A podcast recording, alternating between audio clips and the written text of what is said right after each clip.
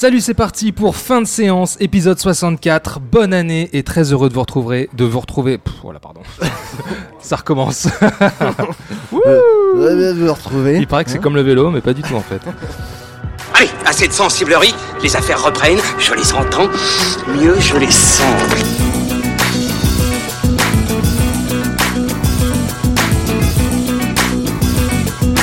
Qu'est-ce que c'est que ce foutoir, mon petit Bernard C'est l'engin de guerre le plus puissant de tout l'univers. Salut, c'est parti pour fin de séance, épisode 64. Bonne année et très heureux de vous retrouver après ces quelques semaines d'absence suite aux grèves.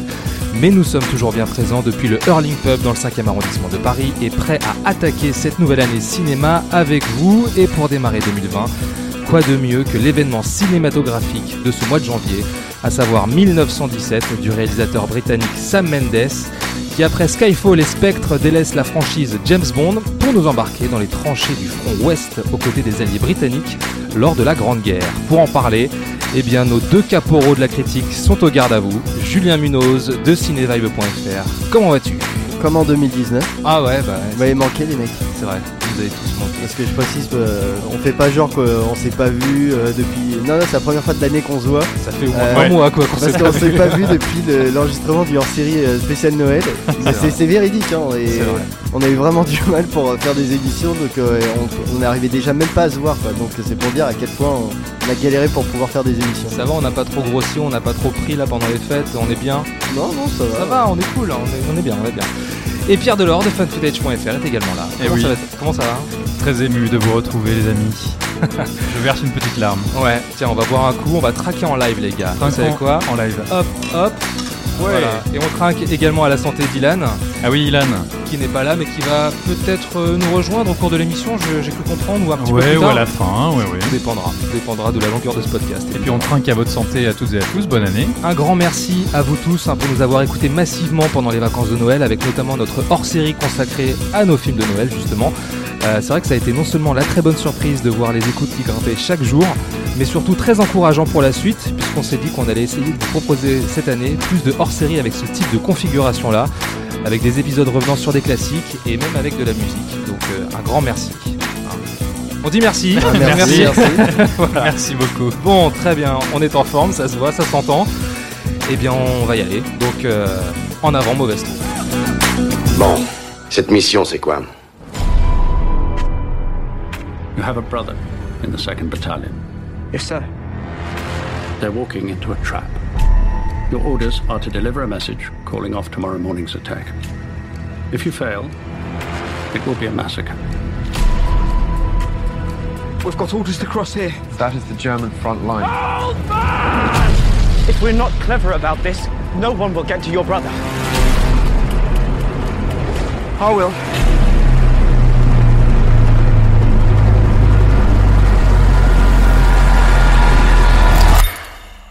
Bon, alors vous le constatez, reprise en douceur, à notre rythme, puisqu'exceptionnellement nous n'avons pas de réaction de spectateurs en sortie de salle, mais ça reviendra. C'est ma faute. Très vite, promis. Pardon. Bravo Pierre. Pardon, pardon. Allez, 1917, déjà récompensé par deux Golden Globes, dont le meilleur film et le meilleur réalisateur. Huit nominations aux Oscars qui auront lieu, le, le 9 euh, février prochain. C'est ce que totalise pour le moment le film de Sam Mendes, dont l'action se situe dans la Somme. Nous sommes le 6 avril 1917. Et l'on va suivre les deux jeunes caporaux Schofield, incarnés par George McKay, et Blake, joué par Dean Charles Chapman, tous deux chargés de traverser seuls les lignes ennemies pour y délivrer un message à une autre troupe anglaise composée de 1600 soldats afin d'annuler un assaut contre l'armée allemande et empêcher un massacre. Particularité de la chose, tout le film est un faux plan séquence, donc sans coupe apparente, afin de renforcer le côté immersif du spectateur pour qu'il vive en temps réel l'action et dans ce cas précis, soit vraiment immergé au cœur de leur périple. Avant de vous donner la parole, Ilan, qui n'est pas là, euh, a quand même laissé un petit mot sur le film. Alors 1917, plongée vertigineuse dans l'enfer de la Première Guerre mondiale. 1917 est un pur objet de cinéma qui, à contrario d'autres films gimmicks, entre guillemets, Birdman, pour ne citer que lui, utilise son dispositif scénique au service, et il l'a mis en majuscule, au service de la narration. C'est donc euh, la première grande claque de 2020 et le meilleur film de guerre depuis Il faut sauver le soldat Ryan. Est-ce que vous êtes d'accord avec ça les amis? Qui veut commencer? Bah, J'allais dire Julien qui a connu la guerre. Ah, voilà, on devait faire. Allez, papy. Alors, pour la Toi qui as caution, fait de la alors, résistance. pour la caution historique. non, bah, alors, au début, euh, bah, 1917, euh, au début, ça m'a fait un peu chier parce qu'en fait, c'est mon code de carte bleue. non, je déconne. Non, Pas non. mal. Pas mal. Euh, non, bah, donc, euh, ouais, le nouveau film de Sam Mendes qui nous avait un peu laissé sur notre faim avec euh, son James Bond. Ouais, un Spectre. Et alors qu'il venait, avant, il avait fait euh, Skyfall qui, euh, quand même, en niveau de mise en scène, euh, envoyé du bois. Alors, juste petit aparté sur, euh, sur Skyfall, moi qui en ai discuté justement suite à. Suite à 1917, j'en ai discuté un petit peu autour de moi. Euh, on refaisait un petit peu la filmo de, de- de Sam Mendes et j'ai eu des échos comme quoi beaucoup, enfin quelques personnes, donc c'est un cercle très restreint, considéraient que Skyfall n'est pas un James Bond. Dans le sens où euh, ils retrouvaient plus. Un film de Sam Mendes plutôt.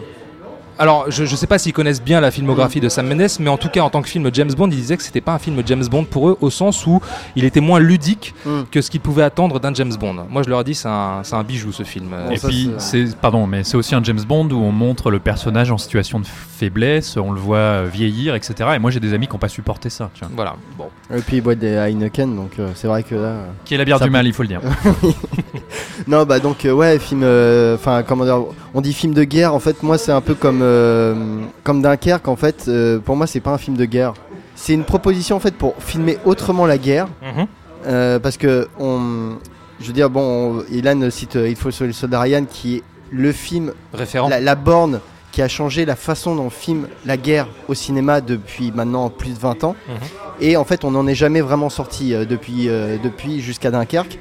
Euh, ça veut dire que c'était toujours euh, euh, caméra euh, portée, euh, photoréaliste euh, gra- granuleuse, beaucoup de violence, tout ça, Couleur désaturée. couleur désaturée. Et on en est un peu resté là, même s'il y a eu des bons films qui ont fait ça, euh, comme euh, le Mel Gibson, Tu ne tueras point, Tout à qui fait, est, un ouais, peu, ouais. qui est un peu le paroxysme de cette. euh, Qui est un sacré morceau de cinoche. hein. Plus, qu'un bon film. C'est Oui, non, mais c'est un- excellent. ouais. c'est un, c'est un très bon film.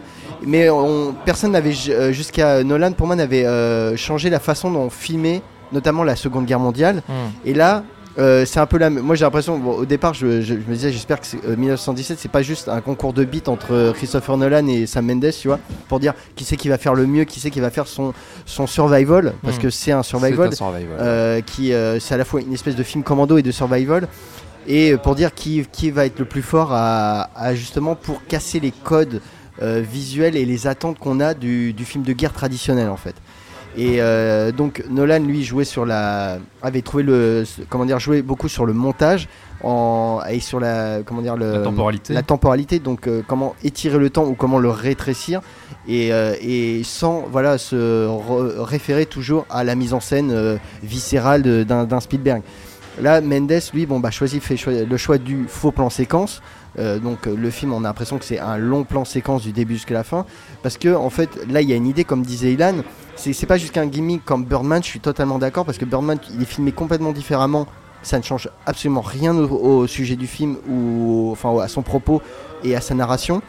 Euh, là, dans 1917, il y a une proposition. En fait, c'est bah, tant que la caméra tourne, les personnages vivent en fait, ils survivent. C'est-à-dire, si ça coupe, c'est qu'il y a un mort. Enfin, c'est que les, personnages sont morts. Donc, il y a toujours cette idée. que Forcément, on est habitué en tant que spectateur, on attend une coupe. Et, si là, on redoute qu'il y ait une coupe. Parce que c'est tant que ces deux personnages qui donc, doivent aller délivrer juste un message de l'autre côté de l'ennemi pour empêcher un, massacre parce que les Allemands tendent un piège, bah, enfin, ils sont que deux et toute la mission, tout le poids de ces 1600 soldats, euh, euh, de ces 1600 vies repose sur leurs épaules. Et donc, on, on a, on a toujours cet effet de pression Mm. dans, dans le film. Et ce qui fait que si ces personnages bah, euh, ne réussissent pas, c'est la mort. Donc, on coupe. Donc, c'est la fin du film en fait. Et donc, et pour moi, la proposition du plan séquence, elle est absolument pas gratuite. C'est pas juste un exercice de style ou un effet pour dire, Eh, vous avez vu comment je suis un grand réalisateur. Non, non. Là, c'est vraiment, il y a, y a- y a une idée de, de mise en scène qui, qui tient pendant tout le film. Et euh, qui, bah, enfin, moi, c'est assez, fabuleux. hein. Je veux dire comment la caméra bouge, parce qu'elle peut s'arrêter dans des, des jolis plans fixes euh, avec une très belle composition. Et euh, comme elle peut euh, faire des mouvements, tu dis mais comment ils ont fait? Comment tu peux choper la C'est vrai que c'est caméra assez bluffant. hein. Comment tu vois la bluffant. caméra, les mecs, les mecs ils- quand ils, ils traversent une, une rivière, il va dans l'eau, donc tu sais que les caméramans vont dans l'eau aussi, mais tu dis comment ils font? Alors tu dis qu'il y a peut-être la grue, mais comment, ils- comment et après on récupère le- la caméra avec la grue. Enfin, Et il il y a- tente des câbles aussi. Oui, tourne Pour faire des- passer la caméra sur les câbles.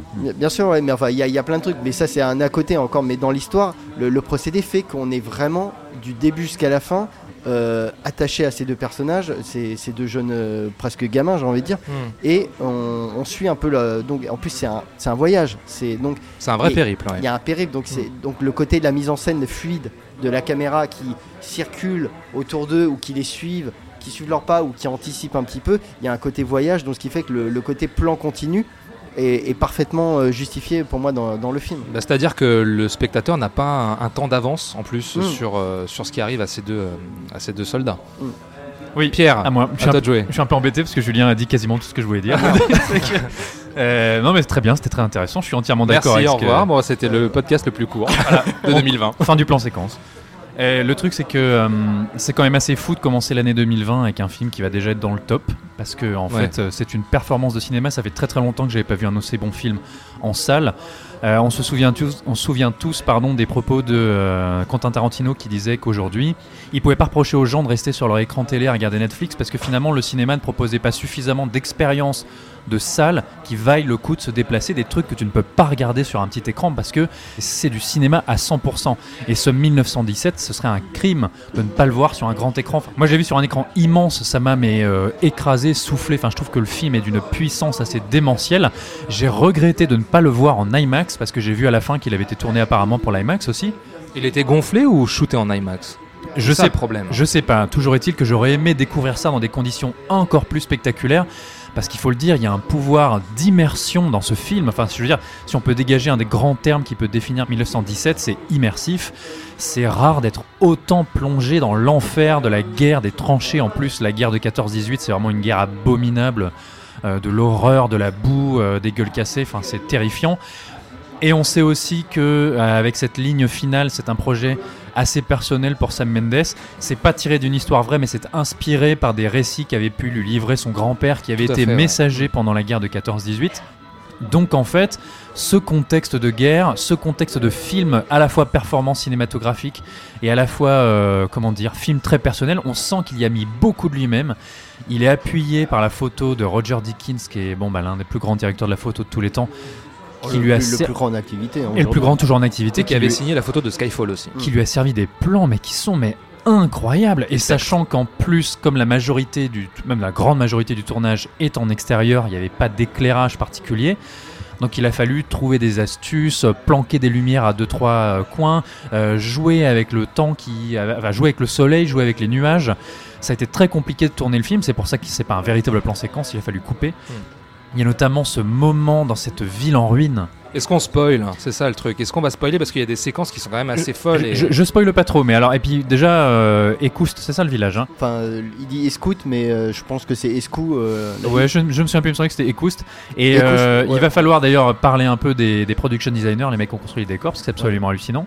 Euh, Il y a cette séquence où il y a un jeu de lumière euh, par euh, contraste et par les ombres. Hmm. C'est fou en fait, les ombres se, se projettent sur ce décor en ruine. C'est en même temps un passage extrêmement symbolique pour le personnage. J'ai trouvé ça mais soufflant. Enfin franchement, j'avais pas vu un truc aussi marquant au cinéma depuis. euh, Enfin, je saurais pas dire, tu vois. Eh C'est ben, dingue. Moi, je saurais te dire, j'avais pas vu un truc aussi fou et aussi prenant et, et une expérience aussi incroyable depuis Gravity. Alors, j'ai eu une formule très conne en sortant de salle avec la personne avec qui je l'ai vu. C'est le, je me suis, je lui ai dit, c'est le Gravity du film de guerre. Euh, Ça peut paraître extrêmement bateau, euh, extrêmement hasardeux, mais euh, en termes de sensation, d'expérience, même physique, j'avais pas re- re- vécu ça depuis, depuis, Gravity en fait. Ah bah, on est accroché à son siège, on est sur un roller coaster infernal et, et on suit le personnage qui ne s'arrête jamais finalement. Enfin, il y a quelques pauses, mais c'est une fuite en avant. D'ailleurs, il le disait dans le making-of sur la construction des décors, il y a une, idée de progression. Les décors étaient construits sur une espèce de ligne droite. Alors sinueuse, hein, parce que les tranchées n'étaient pas construites en ligne droite évidemment, mais pour toujours nous emmener vers l'avant, ça ne s'arrête jamais, jamais, alors que pourtant le film est tourné dans des lieux différents, et on a cette impression de continuité et comme je le disais, de fuite en avant vers, euh, vers le danger, vers la mort. C'est dingue. Ouais. C'est dingue, dingue. Euh, oui, pardon, je pense que tu voulais dire un truc. bah, Tout à l'heure, je parlais de, de renouveler la façon dont on filme la guerre. Donc, j'avais expliqué que Dunkerque renouvelait la façon dont on filmait la seconde guerre, la seconde, la, ne- oui, la seconde guerre mondiale. Et les batailles Et- euh, aériennes Et voilà. Et là, comment on renouvelle euh, en fait le, le film de la Première Guerre mondiale? On n'en fait plus beaucoup des films sur la Première Guerre mondiale. Le Non. dernier, c'était euh, Cheval de guerre, je pense, de Ouais. Spielberg. Tout à fait, ouais. Et bah en fait, c'est que bah, la, la Première Guerre mondiale, c'est une guerre euh, statique entre guillemets. Et le truc de Russell Crowe aussi. C'était quoi ça Euh, déjà Euh, le mec. ah oui, euh, euh, mais sur Tripoli, ça. Enfin du Gallipoli. Gallipoli. Gallipoli, oh, Tripoli, Ouais. n'importe quoi. Euh, oui, donc c'est quand même une guerre statique, c'est Ouais. une guerre de tranchées, d'opposition. Et là, en fait, on fait euh, justement un, un voyage, on fait un film mouvant qui n'est justement que du mouvement, qu'un seul mouvement. Donc euh, là, c'est- je trouve que c'est d'autant plus judicieux. C'est qu'on n'a jamais vu un film sur la Première Guerre mondiale filmé comme ça. Mais justement, ça peut être euh, très casse-gueule de faire un film comme ça avec un seul plan séquence parce qu'à un moment donné, euh, le, le plan séquence, il est au service de quoi en tant que spectateur?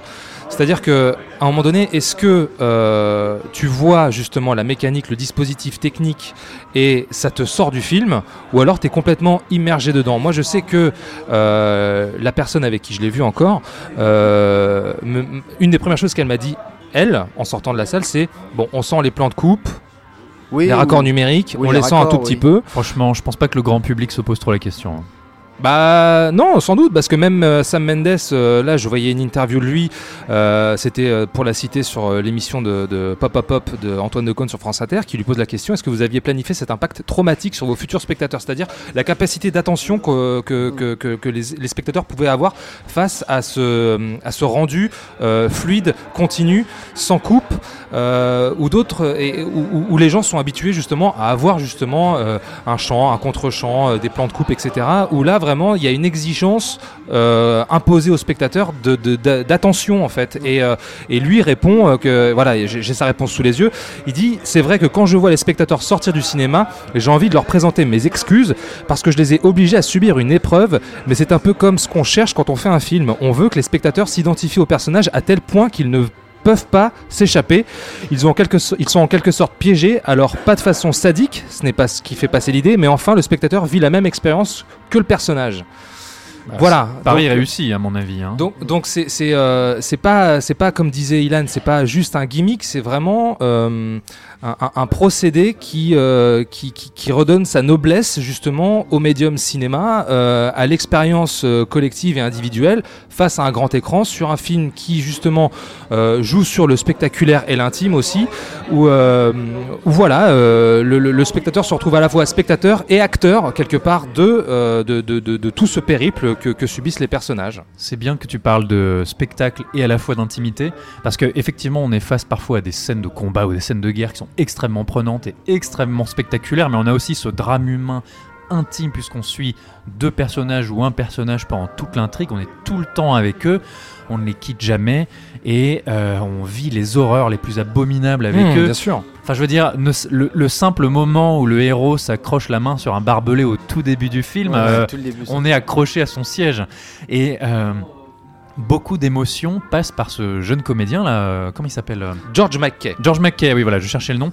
euh, qui déjà a un profil euh, très cinéma classique. On a l'impression de voir une gueule d'acteur qu'on n'avait pas vu depuis plusieurs décennies. Il a Mm. quelque chose de vraiment l'archétype de ce jeune soldat britannique des films d'autrefois. Il a un regard hyper expressif. Moi, je l'ai trouvé bouleversant, ce jeune comédien. Je sais pas si je l'avais déjà vu dans quelque chose. Son visage me dit quelque chose. semble qu'on l'a déjà vu quelque part. Je mais- sais qu'il est relativement nouveau et pareil son comparse euh, qui joue donc lui c'est le soldat Scofield et son comparse c'est le soldat C'est Blake. Blake, Dean Charles Chapman. Tous les deux ils sont assez dingues, je trouve que c'est un tandem qui fonctionne très bien, un qui est plus expressif et l'autre qui est plus intérieur et vraiment ces deux soldats ils portent le film, ils sont excellents quoi. Julien? Euh, ouais, non, euh, je revenais sur l'idée, euh, encore une fois, du. Comment dire que la- la- le, le procédé est pas juste pour faire euh, pour faire joli et pour euh, dire euh, enfin pour récolter des récompenses tu vois c'est qu'il y a vraiment des dans les mouvements de caméra qui sont faits il y a, il y a- il y a- il y a quelque chose il y a un propos mais là je serais peut-être obligé d'un peu spoiler Ah. à deux moments Eh ben on va mettre l'alerte spoiler, écoute. hein. Alors, Non, mais attention. c'est- c'est- je me suis dit, je me suis, alors, pour être tout à fait franc, je me suis posé avant euh, la question avant, avant qu'on démarre ce podcast parce que c'est c'est tellement euh, riche en scènes Mm. que on est obligé un peu quand même de, de en dévoiler quelques-unes. Hein. non parce que bon j'expliquais que Euh, on, on- on lance l'alerte spoiler Ouais, maintenant. on hein. lance Allez, l'alerte spoiler. Ok, alerte Bon, spoiler. déjà, j'expliquais que euh, bah, on dit que ce- le film est un plan séquence en fait. euh, il y a une coupe. euh, Il y a une grosse coupe, a- au milieu. Il y a une coupe euh, qui est franche et qui justement est par rapport au moment où on croit que le héros est mort. Hmm. Tu vois, donc l'idée que s'il y a une coupe, en fait, il y a, il y a de la mort. Et par exemple, ben, il y a son ami qui à un moment meurt. Mais en fait, là, la coupe, elle est, elle est pas faite par rapport au montage, mais par rapport en fait euh, à le, comment dire, avec le plan en lui-même. C'est-à-dire qu'en fait, le, il reçoit un coup de, de grâce quand il est plus dans le plan en fait. C'est une fois parce qu'on on suit les deux personnages qui sont tout, tout, le, tout le début du film sont tous les deux dans le plan à chaque fois. Il y en a aucun qui sort, il y en a aucun qui, euh, enfin il y en a aucun qui sort dedans. Et la première fois qu'il y en a un qui sort du, du champ, Il sort du champ, il meurt. il est, il est fatal. Mais j'ai trouvé ça Donc tu vois, y a- éblouissant. ouais. c'est là qu'on on voit un vrai regard de cinéaste qui a réfléchi à sa mise en scène et qui est pas juste dans de l'esbrouf pour dire regardez c'est eh, je suis doué quand même. Non, il a réfléchi et qu'est-ce que qu- comment il peut signifier des idées avec euh, la- juste bah voilà avec un hors champ, avec une coupe, avec euh, je sais pas enfin tu vois un mouvement et euh, c'est pour ça que voilà là c'est enfin pour moi c'est c'est du cinéma à l'état pur. Ça veut dire c'est la caméra qui parle surtout quoi Hmm. c'est pas juste des belles images, c'est dire tout est fait, tout a un sens et et, et- et c'est parfaitement euh, compréhensible pour, euh, pour n'importe quel spectateur. Alors je veux juste revenir justement sur ce que, ce que je disais à propos de Sam Mendes concernant euh, l'exigence qui est demandée aux spectateurs en salle pour ce film, qui n'est le spectateur qui semble plus habitué justement à, ce type, euh, de, procédé du plan séquence où on vient un calvaire en continu avec, euh, des personnages. Euh, en fait, ce qui, est intéressant, c'est que Sam Mendes, en interview, dit que ça lui a permis aussi, de, dans la conception du film, de revoir la manière dont un film est rythmé. C'est-à-dire qu'il a voulu s'affranchir justement d'un rythme qui est imposé aujourd'hui, où euh, les spectateurs sont habitués à voir du Tony Truant tout le temps, etc. Et, euh, et je trouve ça très astucieux et très, euh, salutaire dans un certain sens, parce qu'effectivement, on est obligé, on est obligé de rester avec eux et je trouve ça regrettable que des gens se, se barrent de la salle. Et pour le coup, anecdote perso, euh, deux personnes sont parties euh, moi euh, lors de, de- de la séance parce que je sentais que bon déjà il n'y avait pas beaucoup de gens dans la salle mais que hum, ils s'attendaient pas à ça. Ils s'attendaient pas à ça. Pourtant le film est vendu euh, de Ah oui, cette le- façon. hein. On, on parle Ouais. beaucoup de, de- de- de Mm. ce plan séquence. De, Mais c'est un spectacle assez dur aussi, hein, faut, faut dire ce qu'il Ouais, est. hein. on, on a des visions de la Première Guerre quand même euh, qu'on n'a pas beaucoup l'habitude de voir parce que on est par exemple dans No Man's Land avec euh, bah, les cadavres, c'est pas juste des gens euh, allongés par terre. Ah oui, c'est Là, fort, hein, c'est- très très des- fort. Des, enfin, par exemple, il y a le cadavre du cheval qui a- dont la tête est complètement décomposée et t'as encore le, le corps qui a, il y a encore des restes, tu vois. Ça, c'est une image que j'avais jamais vue. Euh, pourtant, on a eu des films sur la Première Guerre mondiale qui pouvaient être durs, tu vois. Enfin, Et il n'y en a pas tant que ça. hein. je sais par exemple, il y avait le, le, le Genet, il y avait quand même des images un peu de guerre, un peu fortes, et puis Allons avait- dimanche de fiançailles. un long dimanche de fiançailles, et puis le, le Albert Dupontel, le, le début. Au revoir là-haut. Au revoir là-haut. euh, qui est- Le début, le début est fort. il y a- hein. y, a des, il y a des- enfin voilà, c'était pas des séquences euh, gentilles, tu vois. Mais là, il y a, et surtout que là, c'est pas une scène de guerre, hein, c'est vraiment, c'est l'après en quelque sorte. On, Bah, c'est s'aventure dans le No Man's Land. Ouais, voilà, on voit, en fait, on voit des paysages vides. C'est comme on- à un moment, on est dans les lignes euh, allemandes. Tu vois, on voit les, les canons avec toutes les Hmm. douilles euh, euh, qui s'amassent et tout. C'est des, des images qu'on n'a pas l'habitude de voir en fait, et qui, euh, bon, historiquement, je pense qu'elles sont, euh, elles sont pertinentes et Bah, elles sont, elles sont vraies. 1917, ça a été, il y a eu une phase de retrait de l'armée allemande et qui Mm. faisait ça, qui pratiquait la politique de la terre brûlée, qui détruisait tout sur leur passage pour que l'ennemi, ne pro- enfin pour que, oui, l'adversaire ne profite de rien. Quoi. Il tuait les animaux, il tuait. euh, C'est des paysages de C'est mort fou, en fait. ouais. Tu- Paysages de même- mort, voilà. Même t'as des, enfin t'as les, les champs avec les vaches. Ils ont tué toutes les vaches. Elles sont par terre. euh, Ils ont coupé les arbres parce qu'ils veulent pas que les, les mecs se nourrissent avec. Enfin les, les Anglais ou euh, les, euh, enfin les Alliés quoi. Et, euh, et oui voilà, c'est que des paysages de mort en fait. C'est euh, Alors, il y, a- quand même quelque chose qui m'a interpellé, qui m'a frappé en sortie de salle, c'est que euh, alors attention, j'adore le film. hein. Je trouve que c'est formidable, que c'est euh, un un film extraordinaire. Néanmoins, sur l'utilisation encore de ce plan séquence, euh, j'ai été obligé de comparer ça avec le travail de Quaron. Il y, y a notamment une séquence qui m'a bluffé et c'est pas une séquence ultra spectaculaire. Alfonso Cuarón. Alfonso Cuarón, oui, euh, Gravity, euh, les, fils de l'homme, et euh, Roma. et, je me suis dit, est-ce que, est-ce que, est-ce que Sam Mendes a les mêmes capacités pour la gestion du plan séquence? Est-ce que, euh, est-ce que Sam Mendes est aussi doué dans, cette utilisation-là que Quaron Parce que Quaron, on le sait, c'est le, c'est le maître euh, du, Ouais, du il- plan il- séquence. C'est c'est un, enfin, c'est un exercice qu'il pratique depuis très longtemps, même depuis pratiquement ses, ses débuts quoi. Euh, même ses premiers films, je crois qu'il y avait des, des- des plans séquences, euh, les films moins connus comme Hmm. euh, Itumama Tambien. oui, Ituma Tambien, mais même euh, Les Grandes Espérances, son adaptation de Dickens euh, et euh, La Petite Princesse, je crois que c'est ça, le, le film. euh, J'ai pas vu. Bah, une espèce de conte. euh, Oui, oui, je vois ce que c'est, euh, mais je l'ai l'ai pas vu. Et euh, enfin, je me rappelle plus qu'il y avait- s'il y avait des plans séquences. Le film était très joli, comme de- visuellement était très joli, mais je me rappelle pas. Mais bon, c'est quelque chose qui travaille depuis très très longtemps. Et euh, après, bon, euh, qui, est-ce qu'il est aussi bon Ouais, c'est euh, difficile de répondre. euh, Moi, je viens de voir le film aujourd'hui. Attends, il faut que je digère un peu, tu vois. Faut. Mais moi, moi, le film m'a estomaqué euh, tout du long, en fait. Euh, Je- non, mais ce que, ce que je veux dire par là, je parlais d'une séquence euh, là euh, qui, qui est donc pas du tout spectaculaire, c'est que euh, elle, a- elle intervient, je crois, au bout de à la moitié du film, aux alentours de 45-50 minutes, tu vois, 45-50 minutes. C'est une scène où le, le- le personnage principal, donc euh, incarné, euh, donc c'est euh, George McKay. George McKay, voilà. soldat Scofield. Scofield euh, est récupéré par une troupe anglaise euh, Ah, sous le commandement de. Mark Strong. Oui. Et, euh, et en fait, il y a une séquence qui est toute bête, c'est une, séquence de discussion avec euh, d'autres soldats anglais à l'arrière d'une camionnette Mm. où tu as la caméra, en fait, t'as les, t'as les, euh, alors je vais essayer d'être le plus euh, visuel Elle- possible elle avec. à l'intérieur du camion. Voilà, et en fait, ils se font face, donc Mm. euh, de, de chaque côté de la camionnette, ils sont en train de discuter, et la caméra d'un seul coup pivote et se met derrière les, euh, de- de- de- derrière les, euh, euh, les, les soldats qui, sont, qui font face justement à Schofield. Et, et donc à un moment donné, ils discutent, ils discutent, et la camionnette s'arrête. Schofield descend et la caméra en fait suit le personnage et on se retrouve justement euh, aux trois quarts derrière la, la camionnette et on voit encore la bâche sur la camionnette. Mm. Donc on se dit mais à quel moment mais comment il a pu mettre sa caméra là? Et je repensais à cette séquence dans les fils de dans, dans- dans les fils de l'homme de la, Dans la- voiture. Voilà exactement. Et, et c'est là où je me suis dit parce que je me suis posé cette question est-ce que Sam Mendes est l'équivalent aujourd'hui de, de Quaron dans la gestion du plan séquence? Et juste pour cette séquence là, dans un lieu très fermé. euh, je me suis dit ouais quand même. À ce moment-là, je me suis dit ouais, ce mec-là quand même euh, est fort. il est très doué. C'est absolument virtuose. Alors il faut bien sûr saluer le travail des équipes des studios qui ont retouché le film euh, numériquement parce que d'ailleurs le générique pour ce qui est des effets spéciaux est ultra long. Il y a un nombre absolument incalculable de noms qui ont travaillé sur les effets spéciaux du film. Il y a eu plein plein de raccords numériques donc ça lui a servi. Mais il y a eu aussi tout un travail de planning, euh, de planification pardon du moindre mouvement de caméra, ils ont fait des maquettes d'absolument tous les décors. Et je parlais tout à l'heure des gens qui ont construit les décors. Moi, je me demandais pendant tout le film où est-ce qu'ils avaient tourné ça, euh, Mm. comment ils avaient trouvé ce No Man's Land, cette tranchée. Tout a été construit pour le film. hein. Donc c'est c'est- c'est Ouais. dément. Le, vi- les, les- décors vi- sont vraiment impressionnants. le village en ruine, le no, Man's, le No Man's Land, tout ça, ça, ça a été construit. Et donc, ils ont fait des maquettes, ils ont tout planifié au moindre mouvement Oui, bien sûr. près.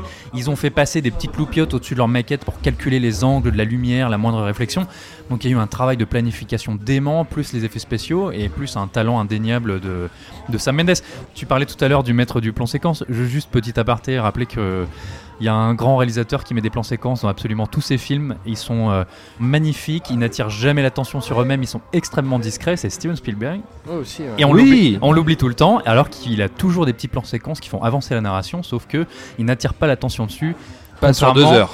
Contrairement à beaucoup d'autres cinéastes. Voilà. Enfin, euh, 1917 n'invente pas le concept du plan séquence. hein. non, non, non, non, bien sûr. euh, Il y a même eu d'autres films intégralement tournés en plan séquence et même un vrai plan séquence, euh, L'Arche russe de. L'arche russe, oui, oui. Et puis la corde de Alfred Hitchcock. euh, Oui, Ouais, bien ouais, sûr. bah, enfin, là, Voilà, qui est le fameux, ouais, les- en 8 plans séquences. euh, mais pareil, t'as des coupes un peu Oui, il y a des- différentes. il y a des tu- petites coupes. oui, Tu oui. vas dans le dos d'un mec et en fait tu reviens. Enfin bon. Oui, oui. Mais enfin, peu importe que des fois on voit des coupes, moi ça me dérange pas en fait.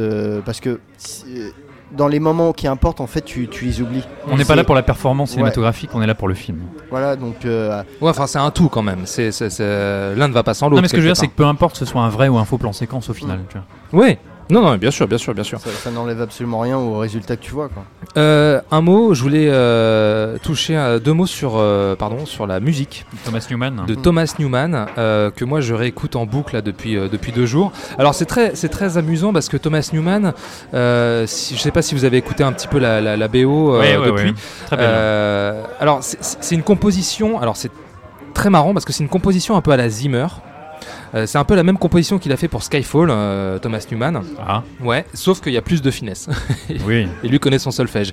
Mais, euh, mais elle, est, elle, est, elle, est, elle est très prenante. Elle est très prenante, la, la, la musique de, de 1917 de Thomas Newman. Et je vous invite vraiment à l'écouter parce qu'elle est, elle est, elle est formidable. Il y, a, il y a des moments qui sont extrêmement prenants. Elle raconte encore une histoire. Et il y a des moments, effectivement, où, où il y a des moments suspendus comme ça, dans, dans, dans- aussi bien dans la narration qui se, qui se, qui se rejoue dans la musique avec du piano. Et c'est, elle, est- elle est vraiment formidable cette, euh, cette BO.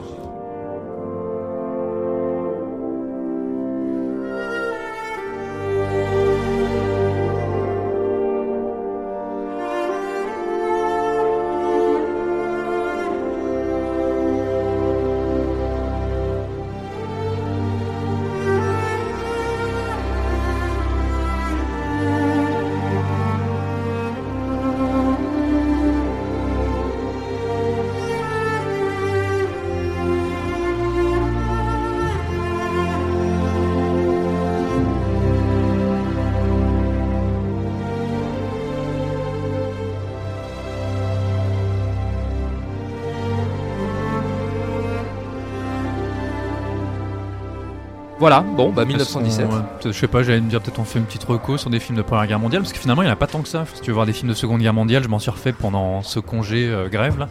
Ah, ah, ah. Je me, je me suis refait euh, quand les aigles Il était, attaquent. très, il était très en colère, Pierre. Non mais je me suis refait quand les aigles attaquent avec Clint Eastwood et euh, Richard Burton qui est absolument extraordinaire. Et je me disais, bah, mine de rien, des films de Première Guerre mondiale, si on est intéressé par le sujet, il n'y en a pas tant que ça en fait. Bah, Bah, Il y a le jour le plus long. Non, le champion, c'est la Ah, pardon, oui, pardon, oui, Non, la Première les- Guerre De, mondiale. de- de Première Guerre mondiale, pardon. Oui, oui, non, pardon. T'as les oui. Sentiers de la gloire de Bon, il y a les Kubrick, Sentiers de la gloire de Kubrick, qui est un peu le film indépassable. de nouveau de Lewis Milestone, Voilà, La Grande Illusion de Jean Renoir avec Jean Gabin, qui est, ouais. qui est magnifique. bien évidemment. Gallipoli avec Mel Gibson, le film de Peter Weir, qui est euh, pour le coup a pour spécificité de se concentrer sur un front de la Première Guerre mondiale qu'on connaît pas tellement, donc c'est les batailles contre l'Empire ottoman.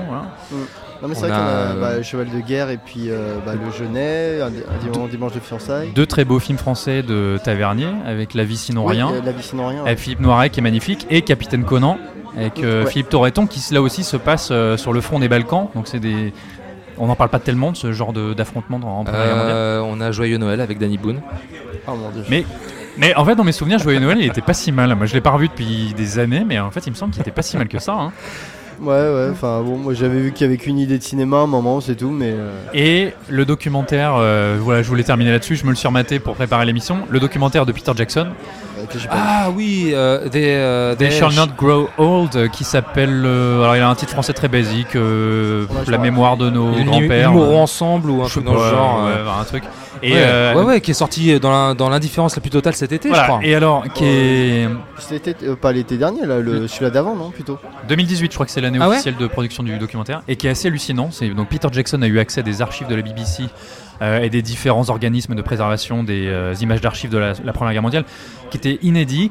Ils ont fait un travail de restauration qui est dingue, parce que des images de Première Guerre mondiale restaurées, bon, on a vu les documentaires Apocalypse en France, par exemple. Via Weta. hein. Oui, oui. Euh, donc on a l'habitude de revoir des images, mais là, il y a une vraie restauration, notamment avec un logiciel qui leur a permis de recréer les images manquantes pour éviter cet effet extrêmement saccadé, parfois recomposer des visages Mm, mm, mm. en vidéo. Donc en fait, ça donne de temps en temps une espèce d'impression de, de retouche numérique sur les, les images d'archives. C'est- Ça peut être gênant pour certains. Plus un travail de colorisation, plus un travail de doublage. Ils ont pas été rechercher des gens qui savent lire sur les lèvres. Voilà, euh, ils ont trouvé des mecs qui savaient lire sur les lèvres et ils ont fait un, un travail de doublage alors en fond, hein, parce qu'il y a une voix off continuellement.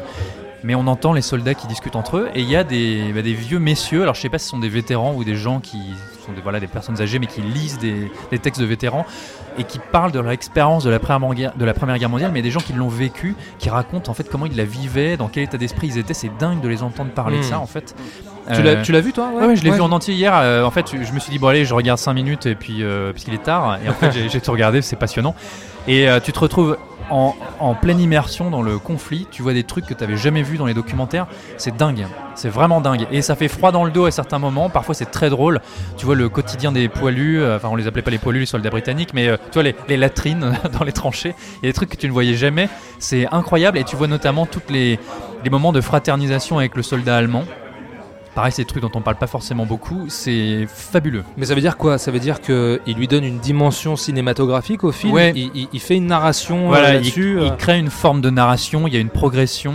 Je sais que ça a gêné certains historiens qui n'aiment pas, comme l'avait fait Apocalypse avec le double, la voix off de Mathieu Kassovitch, qui n'aiment pas qu'on s'empare d'images d'archives et qu'on les replace dans des contextes différents, etc. pour créer une narration, c'est pour servir un message moderne.